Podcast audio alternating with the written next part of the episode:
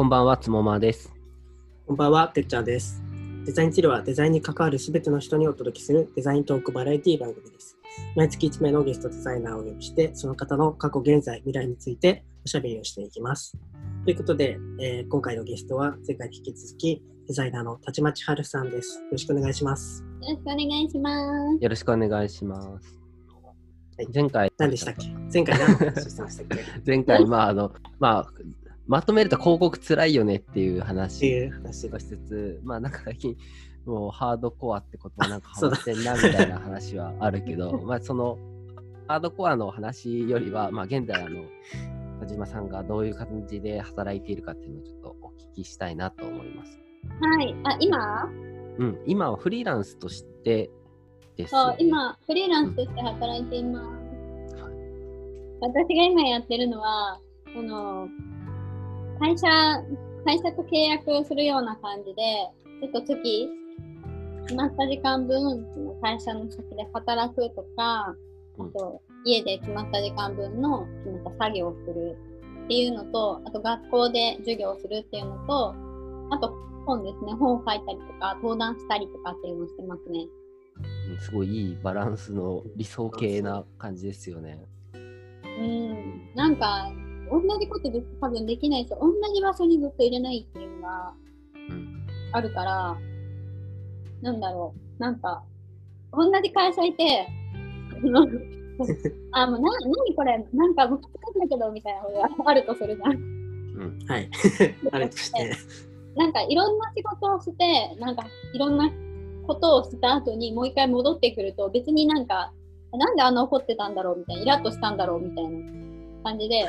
流せるっていうか、整理がつくっていうか、うんそういうのもあるし、あとなんか、こう思考が広がるから、偏らないっていうのがあるから、いろんなことできる方が好きなので、まあ今、今そういう感じになってて楽ですね。うん多分一社にずっと属するのが苦手なんだと思う自分が。うんそうですよね。なんかその広告出身だからみたいなのは分かんないんだけど、うん。僕の周りもやっぱりそういう人ってインハウス一旦行くんだけど、あ、やっぱクライアントワークだなじゃないんだけど、自宅の案件受けるっていうのが多いなってありつつ、結構その僕の話になっちゃうんですけど、僕自身も一応インハウスいたんですよ、2年ぐらいか。ちょっとこの4月前まではいたんですけど、うん。結局やってた仕事ってインハウスで言うと、本当のインハウスの中のサービスをいろいろやるっていうのが1年もなかったんで結局 2B 系の仕事をやるってなると、ほぼクライアントワークみたいになっていて、新規のプロジェクトを01立ち上げて、そこから一重をして、手離れして保守運営するみたいな。えー、で、それはすごい楽しかったんですけど、やっぱりなんか。そう、インハウスだけでずっとやってると、あ飽きるっていうか、なんか生きてる感じしないなみたいなのありつつ、うんちょっとプライベートワークとしてなんか受けようかなっていうのが、やっぱ生まれてきちゃってたんですよね。そうなんだ。私もめちゃくちゃインハウス楽しかったわ。あ、本当？うん。まあでも会これ社、会社行くの毎日最高って感じだったもん。ああ、まあ楽しくないって言ったら、その聞いてる人がもしかしたらいたらさ、あれだけどさ、いや楽しかったんだけどね。楽しかったんだけど、さらに楽しかったのがって感じで。どっちも楽しいけど。そうそう、ありがとうございます。あでもなんか私本当にそのクライアントワークもやってきたけどインハウスが一番楽しい。うーん。だからなんかうんサービス作ってるところの中の手伝いするとかの方が受けるときも楽しい。あでそういうところを受けてるのが多いかも。うーん。なんかなんだろう。なんかそのインハウスしてるときもうん。言われたことをとりあえずさっさと終わらして別の部署の人のところに遊びに行くっていうのが好きで。なんか、コールセンター周りのことやってくれてる人のとことか行って、喋って、あ、こういうことでなんか困ってるんだ、みたいな。Q&A のところとか直したりしたら、良くなったりするの。うんそういうのをしたりとか、なんか、あこういうの説明するのイベント会場で大変なんだけどって、営業系の部署のところとか行くと、愚痴を聞いたりとかするから、あじゃあこういうの作って持ってったらみたいな説明の表みたいな簡単な一覧とか作ったり、ふるさと納税系だったんだけど、なん年収何万だったらどれぐらいみたいなのが、ざっとわかる一覧とか大きめのボードで作ってあげたりとか。で、なんかそういうのをしてると、なんか仕事以外のところだけど、効果がめっちゃ、普段の仕事より効果が上がるところがあって、なんかそれをするのが好きだった、めっちゃ。大切っすよね。うん。で、逆になんか自分の、自分のやるところの仕事が、なんか、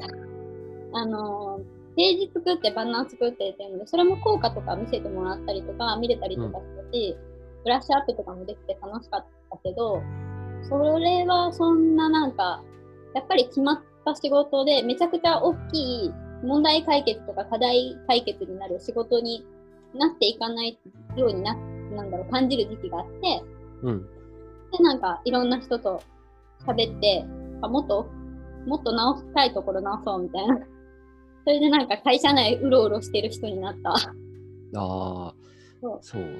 でもなんか理想のデザイナーだよね。っていうかまあわかんないけど、俺もインハウス経験して、うん。なんかずっと、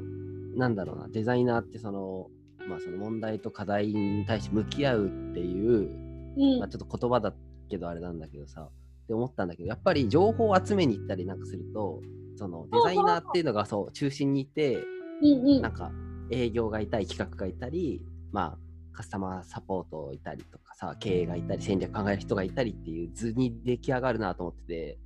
なんかよくある図ってさ、戦略があって、でそこから要件ができて、その後にこう、企画があって、デザインにしてみたいな、こう、なんか横のこのあるけど、なんかやっぱ、インハウスで感じたのは、デザイナーっていうか、まあ、その、プランニングとかさ、そういう人たちがこう真ん中にいて、そこの周りにチームがいるみたいのが、やっぱり理想かなって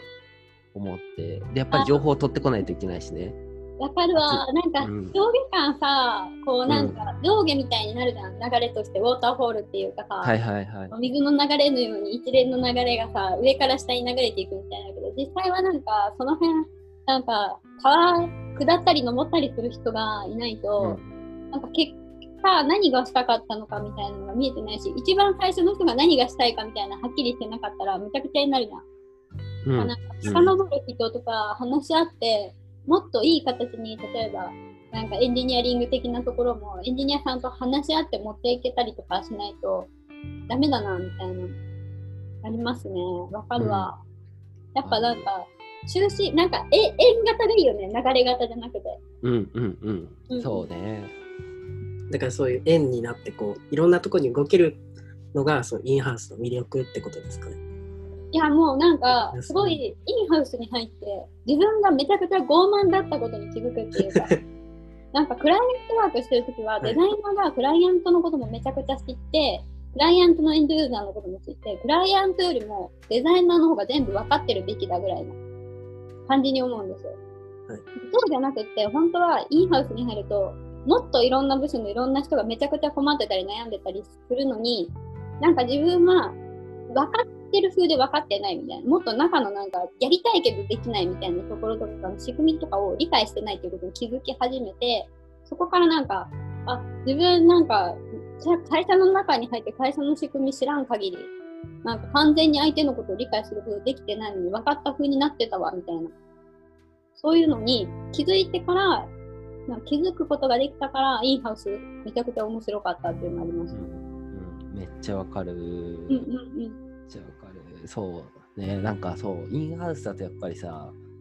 多分クライアントワークに比べるとさ、すごい時間かかる。その、アウトプットだけ見ると、なんでこんな時間かかるのって思われるかもだけど、うんわかるでも本質見ると多分ね、クオリティが段違いなんですようん、やっぱり。その見た目のその先にある、分かるっていうこととか、使いやすいよねとか、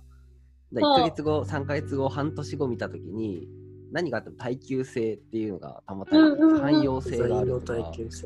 そう、そういうところはね、すごい感じていて、やっぱそこって、そう、なんか、なんでそれができるかっていうと、いろいろね、やっぱ必要なんですね。そのユーザーが使う、まあ、プロトタイプのそのストストーリーだったりもそうだし、うんうんうん。その要求っていうものがありつつ、それってもうさ、あの、ドラえもんがいるわけじゃないから何でも叶えられないから、今何をしないといけないかとか今何ができるかっていう制限を加えつつ、じゃあ、これ詳しく知ってる人誰だろうとか、これできる人誰だろうっていうステークホルダーの整理をしたりとかね。うんっていうのをいろいろやると、どんどんどんどんスムーズになって、やることがシンプルになるんだけど、やらないといけないこともっと奥深くまであるんだっていう発見があったりとか、そうそうそう。なんかこれ運用してる人誰やねんっていうことが、うんなんか見落とされたりとかしてることに気づくし、なんかそのめちゃくちゃ会議が長いんだけど、会議の仕組みとかも考えるようになるし、うん。なんか本当にここのインハウスを経験してるかしてないかで、なんだろう、クライアントワークの考えることの差も変わるし、あーなんか、なんだろう、カスタマージャーニーマップみたいなのとか、